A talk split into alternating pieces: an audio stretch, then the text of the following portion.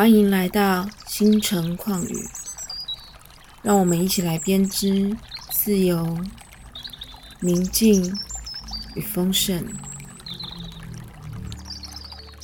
今天有一个木偶人奇遇记的故事要告诉你。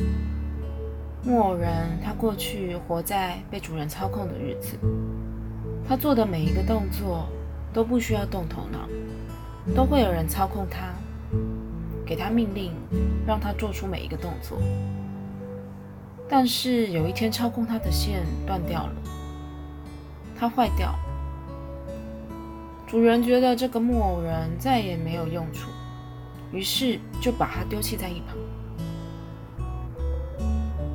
但是这个木偶人早就忘记该如何用自己的双脚走路，他没有力量。甚至连他下一步该去哪里，他都不知道。正当他很迷惘的时候，他遇到了一个布偶娃娃。那个娃娃曾经是某个小男孩的玩具，但玩具玩久了，玩腻了，没有新鲜感，就被丢弃在一旁。所以，当这个娃娃遇到木偶人的时候，他觉得两个人都有一样的遭遇。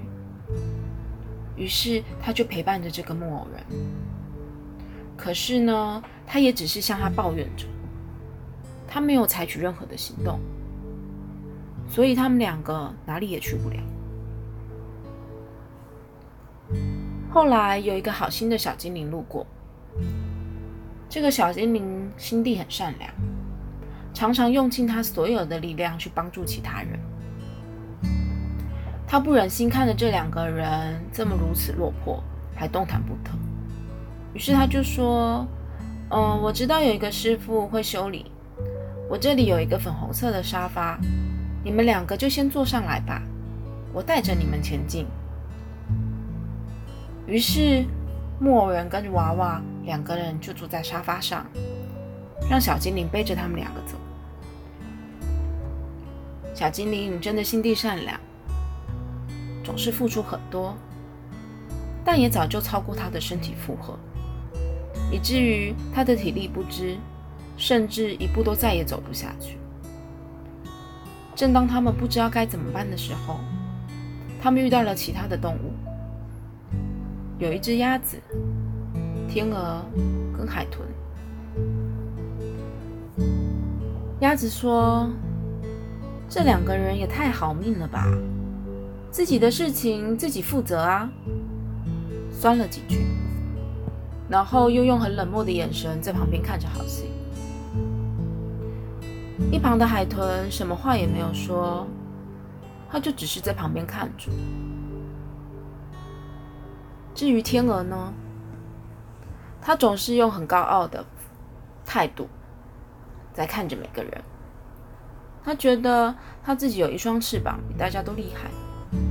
所以呢，他骄傲的用大哥的身份提议说：“你们都上我的翅膀吧，我带着你们前进，这样比较快到。”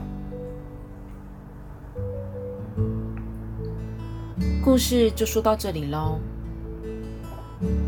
你觉得哪一种方式才能真的帮到木偶人？究竟是应该他学会自己走？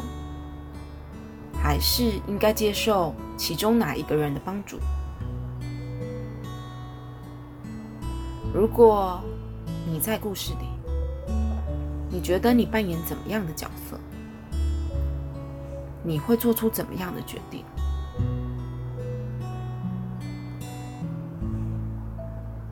试着想想，我们生活在这个世界上。我们也扮演着不同的样子。也许这个时候你是那个没有力量的木偶人，甚至你只是一个爱抱怨的娃娃。有可能你是一个过度付出的小精灵，还是是一只冷漠的鸭子呢？也许你有时候是一只高傲的天鹅呢？不论你是扮演哪一个角色，只要当你有察觉到的时候，你都能做出不同的选择。